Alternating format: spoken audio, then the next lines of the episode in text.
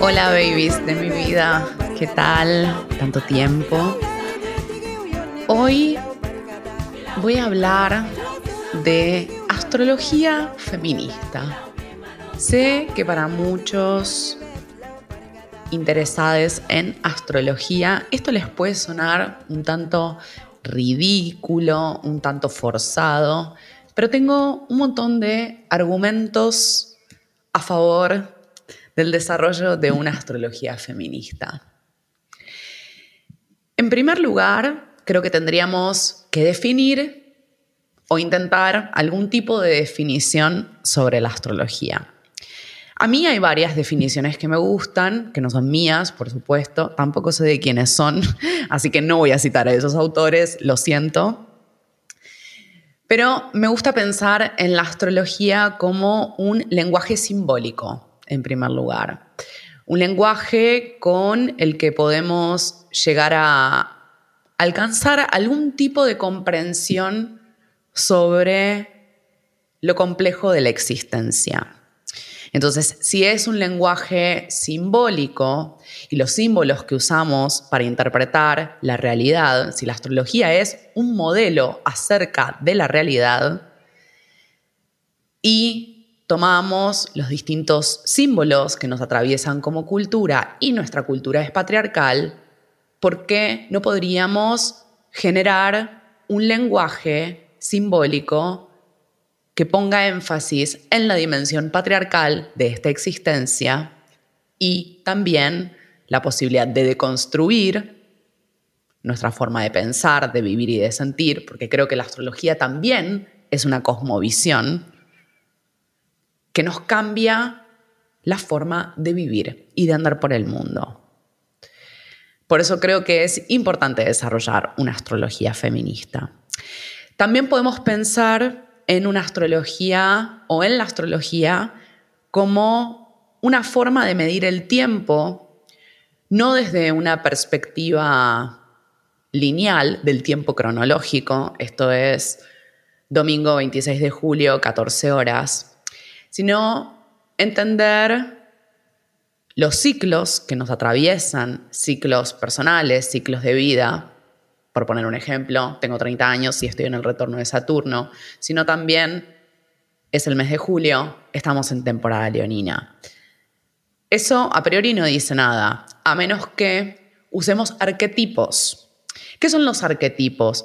Los arquetipos son modelos que están instalados en la psiquis colectiva de la humanidad y que nos condicionan, que nos setean, nos formatean una forma de andar por el mundo.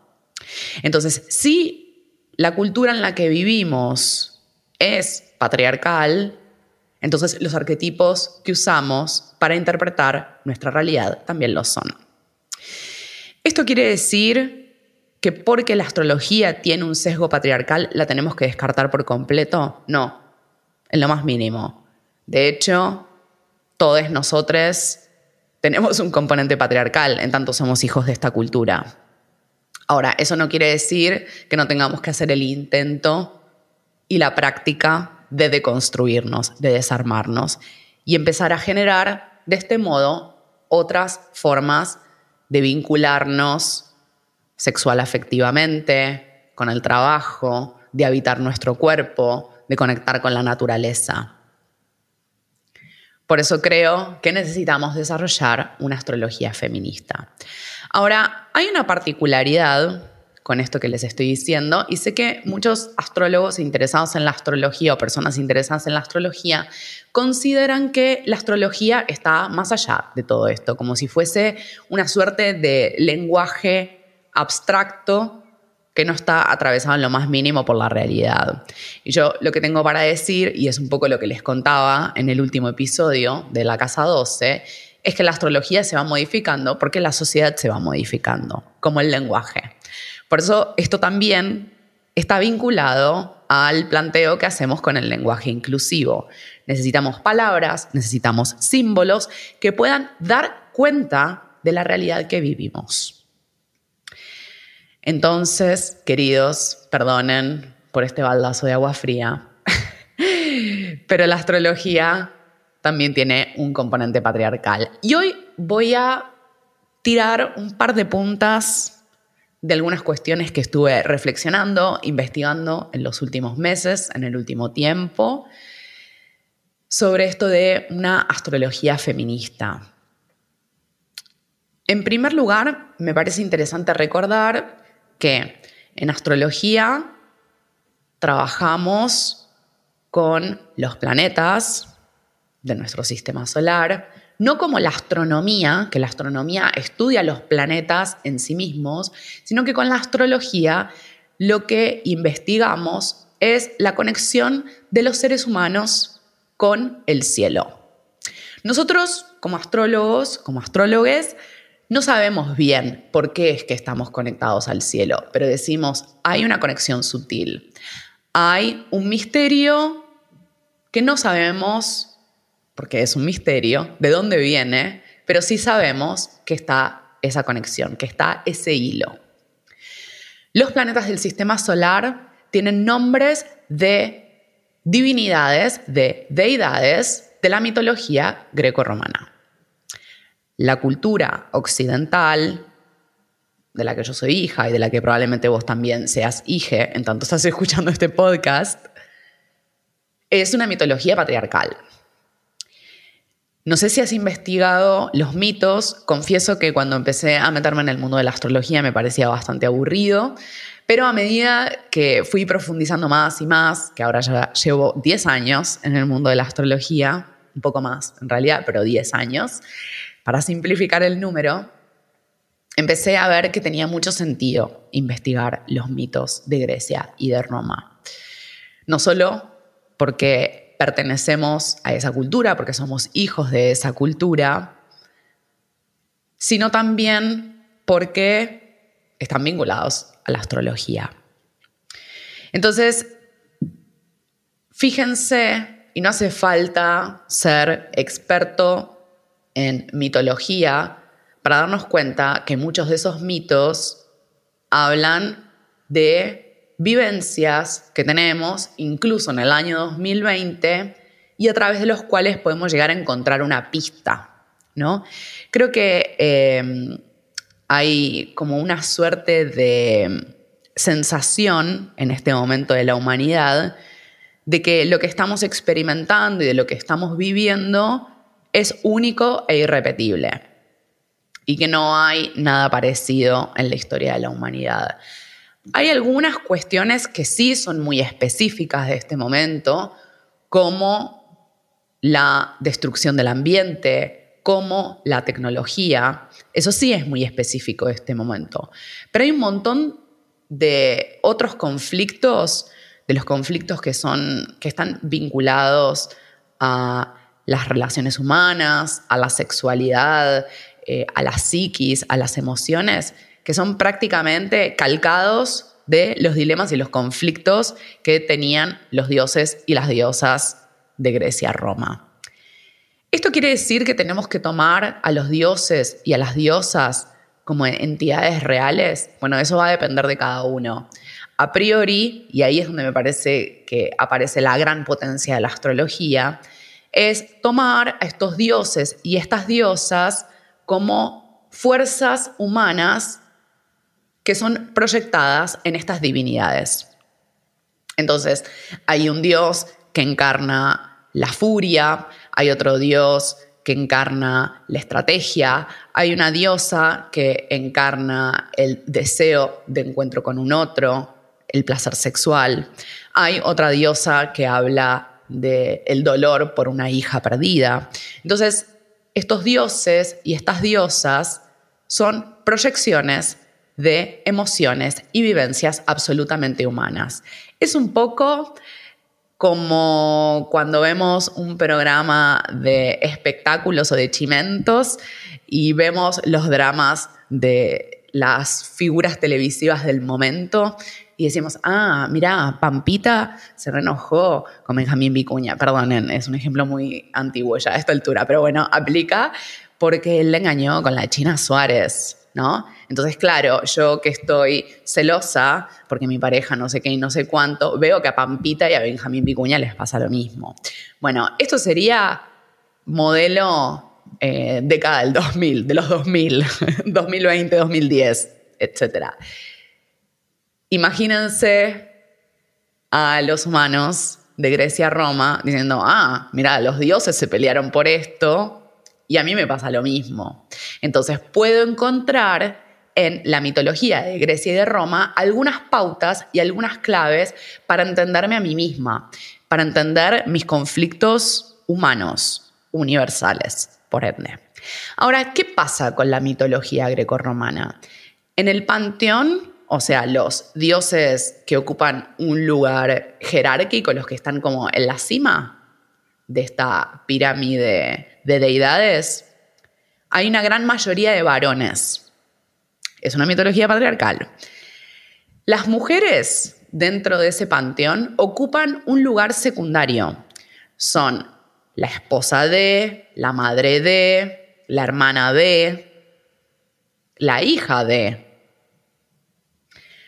En el patriarcado, las mujeres tienen, tenemos identidad y estatus en la medida que hay un varón que nos da esa identidad, que nos da ese lugar, que nos habilita ese lugar.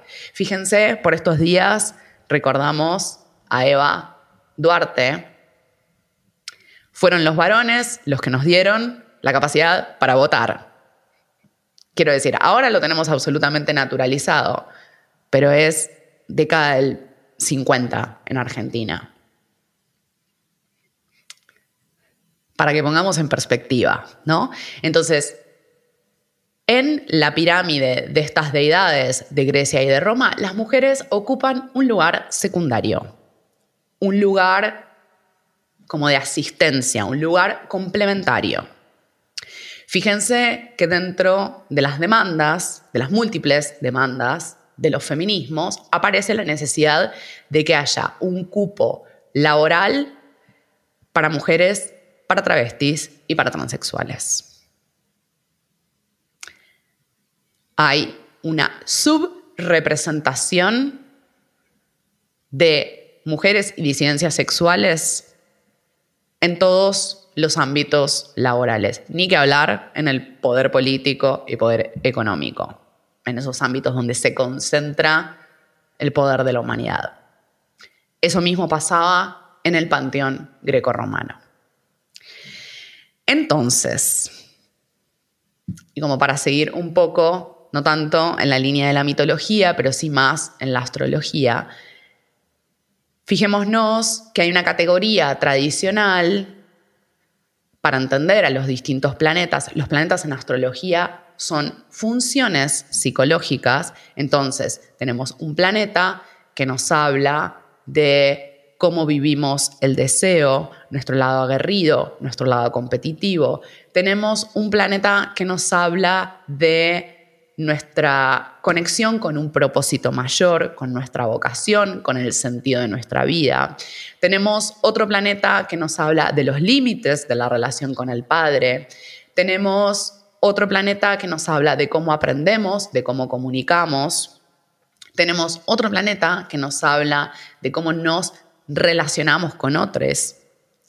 Tenemos otro planeta que nos habla de cómo nos cuidamos y cómo cuidamos a otras personas.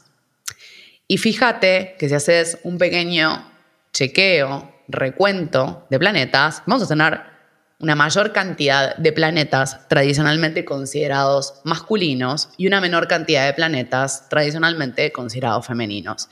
Si me venís siguiendo hace un rato, no estoy muy de acuerdo con estas categorías de femenino y masculino, y creo que esto también es importante a la hora de pensar en una astrología feminista.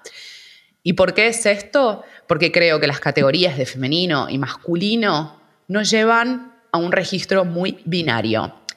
Con esto no estoy queriendo decir que no existe un polo activo o un polo receptivo, pero sí me parece más orgánico a esta altura de la humanidad hablar de polo femenino como un polo receptivo, polo masculino como un polo activo o autónomo, independiente, sensible, interno atento a las necesidades de los demás, conectado con el propio deseo. O simplemente, como en Oriente, lado yin y lado yang. Es un poco como la magia de las palabras, ¿no? Entonces, si queremos hacer una astrología feminista, necesitamos reconsiderar cómo interpretamos a estas funciones. Y yo hoy me voy a concentrar sobre todo en estas funciones que tradicionalmente estuvieron asociadas a diosas mujeres. Entonces, en primer lugar, creo que hay una idea sobre la luna de la carta natal que está muy centrada en tenemos que trascender la luna. La luna es un mecanismo defensivo. Sí, efectivamente, la luna habla de un lugar de nuestra personalidad desde el cual actuamos cuando estamos en una situación crítica o de emergencia. Pero me parece muy interesante observar a la luna como, o pensar a la luna como un lugar de mi carta natal que me habla de aquello que me hace sentir cuidada y preservada.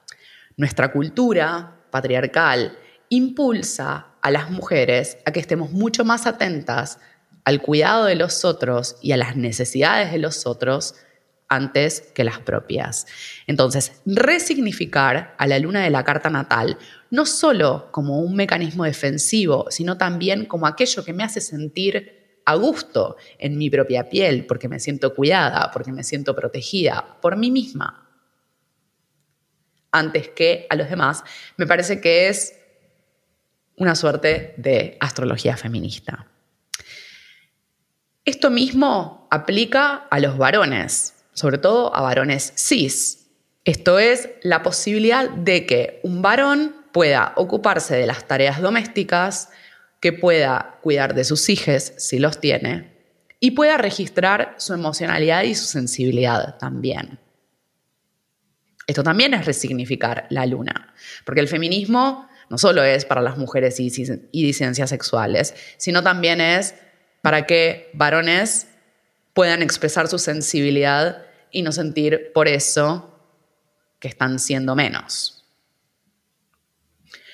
¿Cómo podemos reinterpretar a Venus de la carta natal?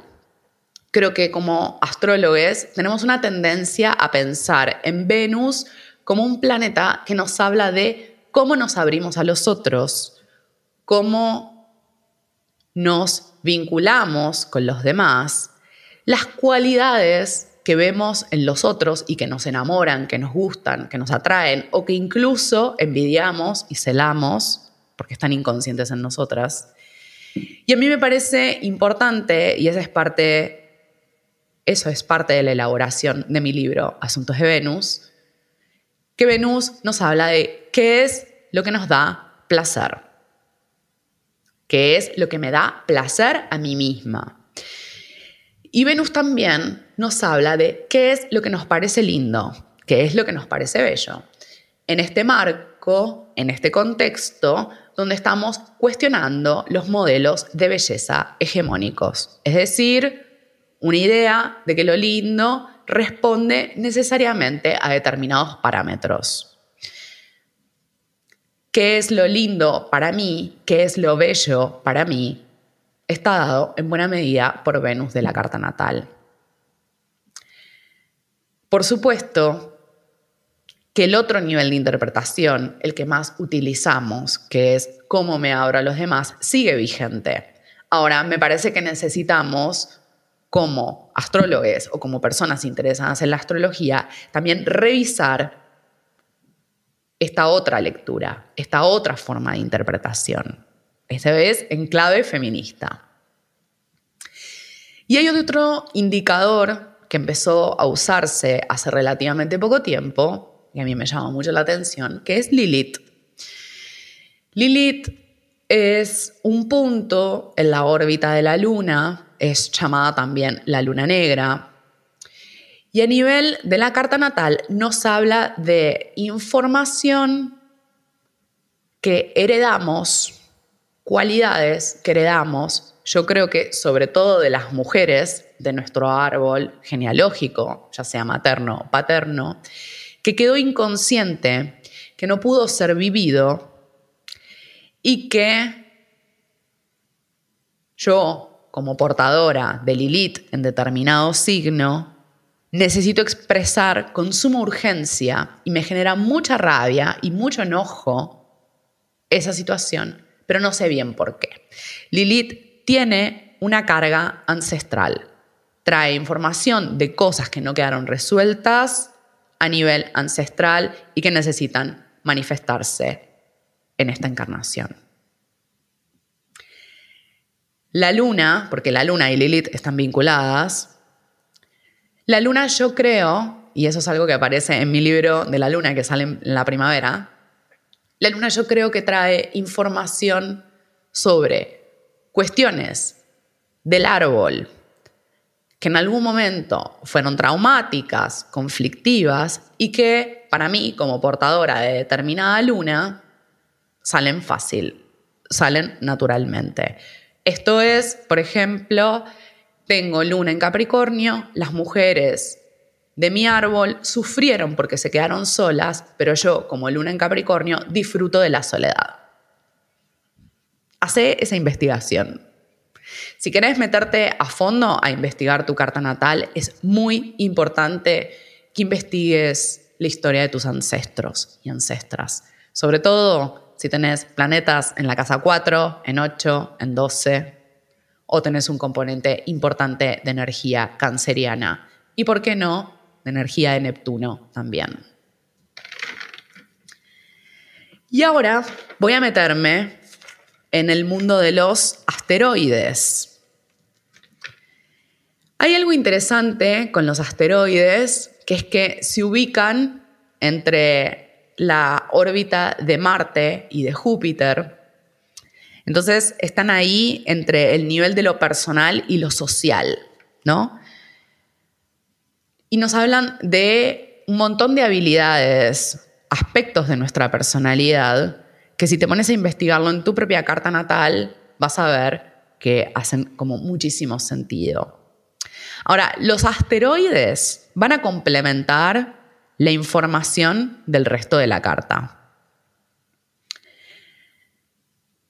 Perdón, me olvidé de decir algo. Antes de meterme en lo de los asteroides, me interesa que pensemos en Venus para los varones, para el varón cis, en no solo la capacidad de decir me quiero vestir de determinado modo, sino también entrar en un registro que sea como muchísimo más atento de qué pasa alrededor y salir de ese lugar estereotípicamente de los varones autocentrado, avasallante y yo impongo mi deseo.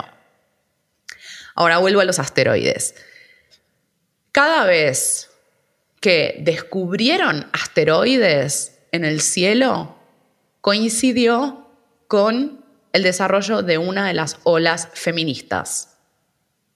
Y esto es muy interesante, porque en astrología, en lo que llamamos como la historia de la astrología, cada vez que se descubre un planeta, coincide con algún tipo de movimiento, conflicto, revolución a escala social, a escala colectiva. El ejemplo más típico es, descubren Plutón en la década del 30, de 1930. Por esos años desarrollan la bomba atómica y entramos, el mundo entró en una gran crisis económica y financiera. Plutón, como función astrológica, no solamente habla de la destrucción, la bomba atómica, la crisis, sino también de dejar en evidencia todo lo que sea falso.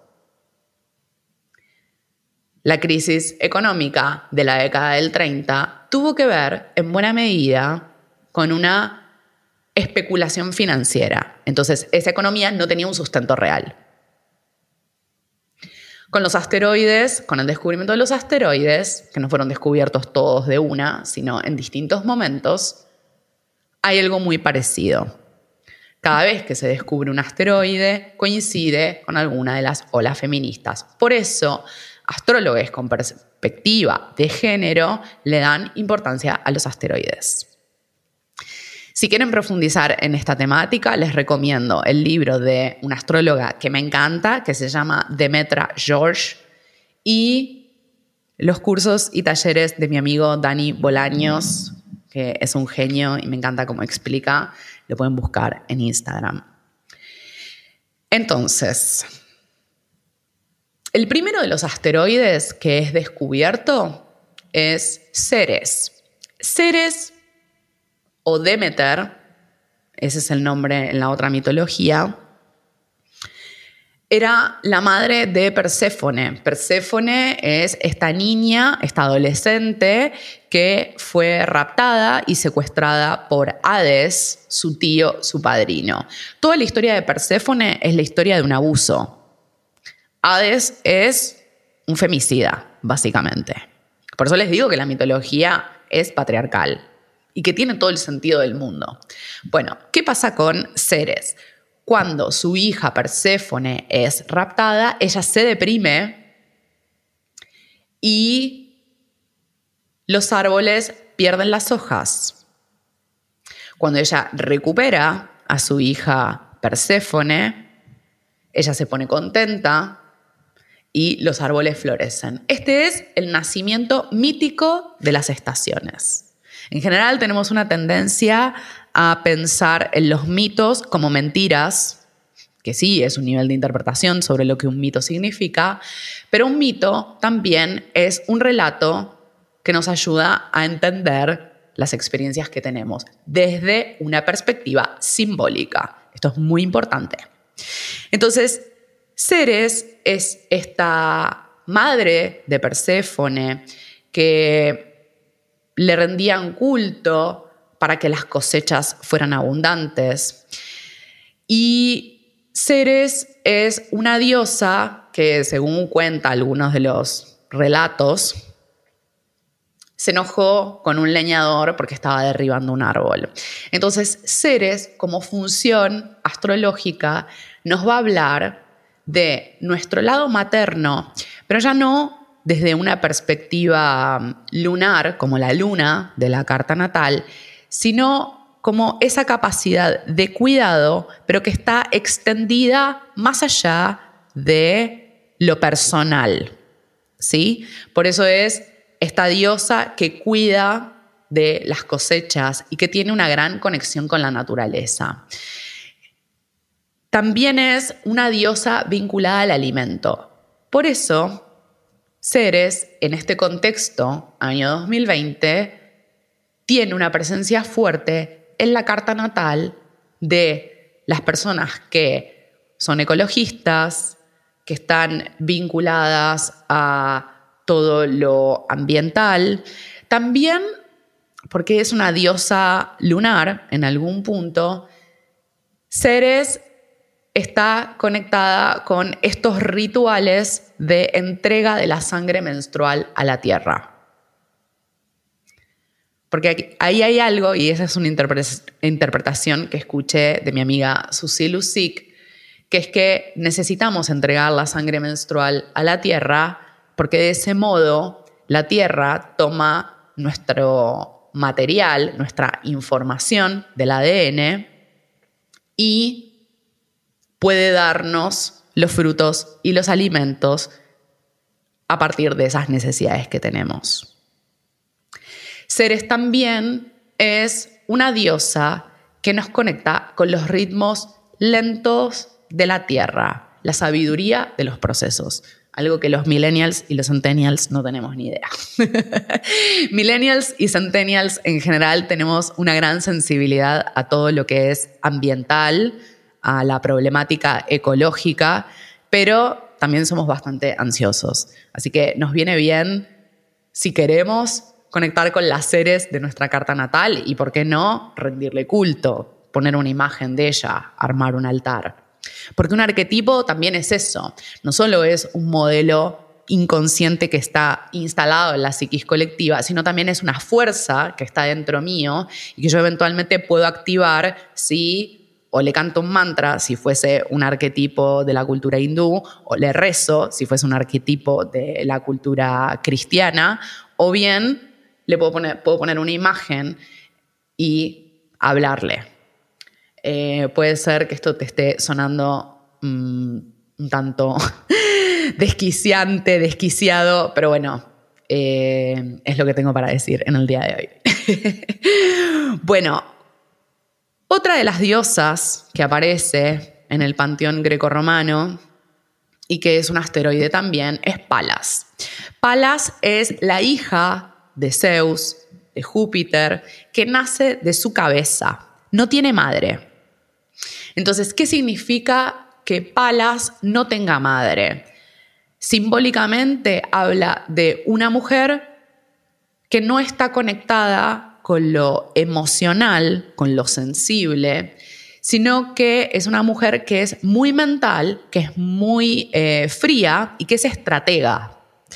Entonces, Palas en la carta natal nos va a hablar de nuestro lado estratégico, sabio y nuestro costado intelectual. Por eso, Palas Atenea, el asteroide, va a ser muy fuerte entre las personas, mujeres, que se dedican a la investigación académica, entre las mujeres que están en política, entre las mujeres que tienen un lado racional muy desarrollado. Esta es Palas. Es interesante porque esta es una mujer que en algún punto sabe cómo funcionan las reglas de este sistema. Y uno de los riesgos que corre una mujer que tiene Palas Atenea muy desarrollado o como función muy consciente es creer que en tanto mujer fría no va a ser sometida a la voluntad del patriarcado. Pero quiero decirles que en el patriarcado en general hay una tendencia a que los varones se cuiden entre sí. Así que por más, y lo he visto muchas veces, incluso en mí misma, en una versión mía más antigua de Palas Atenea, que aunque entiendas cómo funciona el juego de los varones en el poder, te vas a quedar afuera, porque mujer.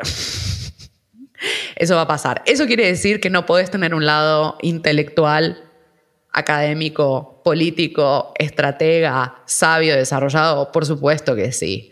Ahora ten en cuenta que de todas maneras hay algo del patriarcado que tiene mucha afinidad con los varones, aunque no sea exclusivo de los varones. Y esta es la complejidad, ¿no? Se puede ser mujer y se puede ser patriarcal, se puede ser varón, se puede ser feminista, se puede ser aliado, si se quiere. Pero hay algo ahí de vínculo de varones con sistema patriarcal que es bastante directo. Por eso creo que uno de los, más allá de los asteroides y eso, creo que uno de los desafíos de este momento es el desarrollo de estas nuevas masculinidades. Otra de las diosas del panteón greco-romano es Juno. Juno era, el asteroide se llama Juno. Ella era la mujer de Zeus y muchas de las historias vinculadas a Juno, a Hera, hablan de los celos de ella, ¿no? Em, Zeus Júpiter era un dios que tenía muchos amantes, tenía muchos hijos no reconocidos, era también un dios abusador y ella se enojaba, se indignaba.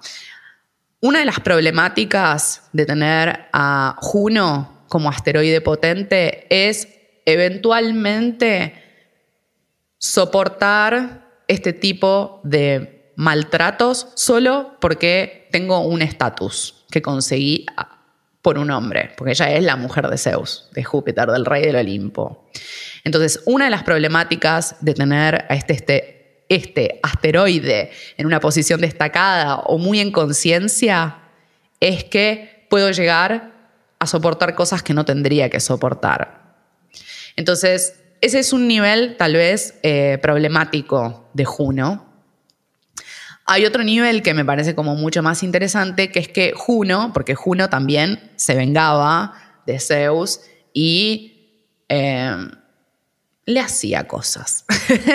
también se las mandaba como para compensar, ¿no? De hecho, Juno era, tiene como hijo a Marte, a Ares, sin intervención de su padre, que es el dios de la guerra. O sea, también busca como su independencia y su autonomía. Y creo que eso es lo interesante y lo importante de Juno, que es una mujer, es una diosa que busca la justicia. Que busca la justicia, pero ya no como Lilith, que es la feminista radical, que está tomada por el enojo, enojo con motivos. Juno es la mujer que participa, muy parecido a Palas Atenea, de las instituciones tradicionales y busca generar justicia a su modo y dentro de sus límites, pero está adentro, no está por fuera, como puede ser Lilith. Eso me parece como muy interesante. Em, pensaba, por ejemplo, en Juno como un asteroide que probablemente no lo investigué en la carta natal, pero es un arquetipo que una mujer como Eva tendría en conciencia, ¿no? Participa en las instituciones, es la mujer de un general. Podemos hablar cinco horas sobre el, sobre el peronismo, pero quiero decir, me parece que es importante que en tanto feministas tomemos esa figura de esa mujer. Juno como una función que en el personaje Eva Duarte era muy fuerte. Ahora, otro de los asteroides es Vesta. Vesta Estia es el otro nombre. Esta es una de mis diosas preferidas. Es una diosa que estaba asociada al mundo interno, era la que cuidaba los templos, era la que sostenía el fuego interno de los templos, ¿no? Imagínense un templo con unas llamaradas y la gente como con capas, estoy flasheando esa, haciendo sus rituales y sosteniendo el fuego interno de los hogares también, ¿no? Bueno, este es eh, esta es la diosa arquetipo de las sacerdotisas. De hecho, estaban las sacerdotisas vestales, ¿no? Acá hay unas eh, lecturas diferentes, unas interpretaciones diferentes que dicen que las sacerdotisas de la diosa Vesta eran como prostitutas sagradas, ¿no? Entonces eran mujeres que estaban conectadas con su sexualidad, que probablemente tenían relaciones sexuales afectivas con las otras sacerdotisas y que también enseñaban a los varones todo lo vinculado a la sexualidad y al placer físico. Esa es una lectura, porque se entiende que eran sacerdotisas vírgenes, no ya porque eran célibes, castas, porque nunca habían tenido relaciones sexuales, sino porque esa virginidad estaba dada por que eran puras para sí mismas, en ese sentido vírgenes, no se entregaban a la vida familiar y doméstica. Esa es una lectura. Hay otra lectura que dice que estas sacerdotisas vestales efectivamente no tenían relaciones sexuales. No lo sé, hay distintas interpretaciones. A mí confieso que me gusta mucho más la primera, lo confieso. Em, entonces, en la carta natal el asteroide Vesta nos va a hablar de la conexión con nuestro mundo interno y con esto que llamamos espiritualidad. Por eso este asteroide es muy fuerte entre las personas que nos dedicamos a lo esotérico. Esto es yogis, astrólogas, tarotistas, lecturas de registros akáshicos, lectoras de registros akáshicos, canalizadoras, etc. Porque todo ese tipo de prácticas nos pide una conexión con nuestro mundo interno. Este asteroide, este arquetipo está asociado al arcano 2 del tarot, que es uno de mis arcanos preferidos. Sí, por supuesto, corremos el riesgo de si tenemos una sacerdotisa muy desarrollada o si estamos demasiado posicionadas en el asteroide Vesta de nuestra carta natal, que quedemos muy cerradas al mundo externo. Puede pasar, como que estemos apática ante, ante lo externo, porque por supuesto el mundo interno es muchísimo más rico e infinito, si se quiere. Y finalmente, está Eris, que es el asteroide de la discordia, es la diosa de la discordia, y nos va a hablar de nuestra parte que no tiene reparos en entrar en conflictos, ¿no? En ir a la guerra, básicamente. Creo que a esta altura de la humanidad la guerra ya no es tan física, o no siempre, muchas veces es más intelectual, pero tiene que ver con poner el cuerpo ante situaciones conflictivas y donde el enojo es un motor. Yo confío, y lo digo siempre, confío plenamente en la potencia de los enojos. Creo que los enojos nos habilitan a salirnos de situaciones de opresión. Entonces, Eris tiene cierto paralelismo o cierta conexión con la figura de Lilith, que también muchas veces opera desde el enojo o desde la rabia. Pero acá es directamente la furia y el enojo. No sé si hay un componente ancestral dentro de Eris, como si lo siento en Lilith, como si lo percibo en Lilith. Bueno, hasta acá vamos a llegar hoy. Eh, voy a seguir investigando esta temática de astrología feminista.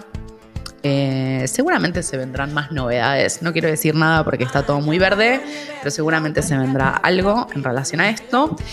Eh, gracias por estar ahí, gracias por acompañar, gracias por recomendar este podcast. estoy recibiendo unos mensajes muy, muy lindos desde que lancé este formato, así que les agradezco y les quiero mucho, babies de mi vida. Adiós.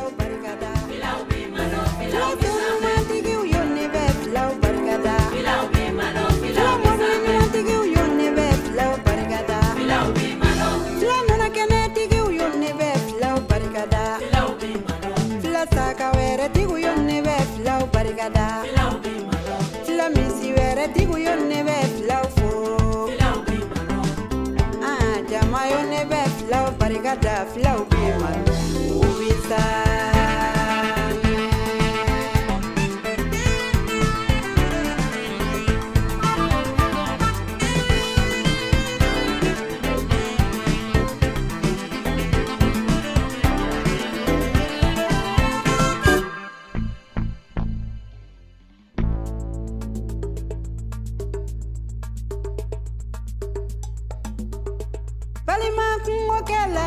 Filaw ma to kɔ furusira taamayɔrɔ la ne ka filaw ma to kɔ terisira taamayɔrɔ la ne ka filaw ma to kɔ fila saga wɛrɛ tigu yo ne bɛ filaw fo. Fila misi wɛrɛ tigu yo ne bɛ filaw fo. Ah, jama yo ne bɛ filaw barika da filaw bi ma ne ba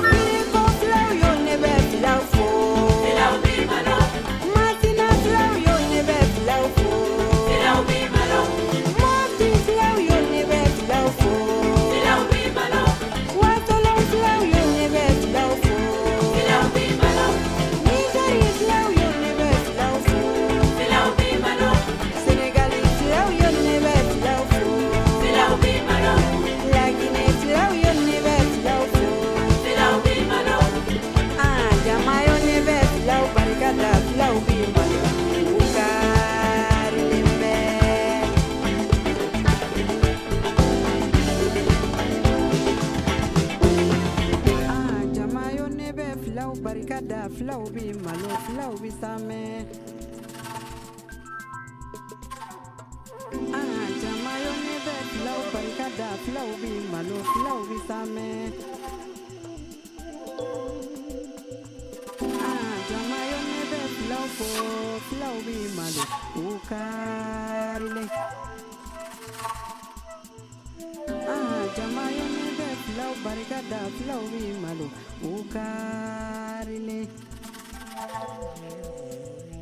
ah jama yo ne bɛ filaw fɔ filaw